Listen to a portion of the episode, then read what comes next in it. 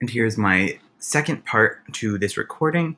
Uh, I'm taking one of the discussions from Lektion 4, starting now.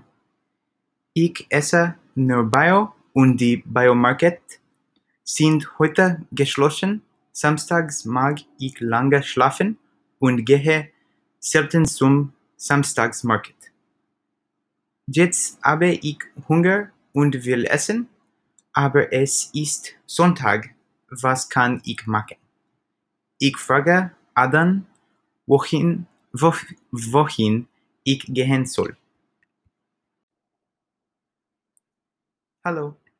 In this recording, I'm going to go through a few of the lessons that we've gone over in class, but specifically the ones that we've gone over uh, by ourselves at home as well. So I'm going to start out with the ones we've done in class before, just to demonstrate that I know this basic words. Um, and then I'm going to move over to Lektion 4, which will demonstrate my ability to talk about what food people like and what they like to order. So I'll start with the, the first two conversations from Lektion 1 of the new unit.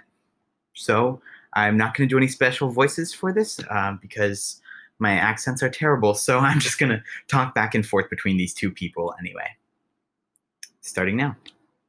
Hallo. Grüß Gott. Ein Stück Sagittore, bitte. Bitte schon. Danke sehr. Gern geschehen. Tschüss. Auf Wiedersehen. And then the second conversation. Guten Morgen. Servus. Eine Flasche Wein, bitte. Dieser Rotwein ist gut. Super. Danke. Kommen Sie bald wieder. Ja, klar. Bis bald. Ciao. Ciao.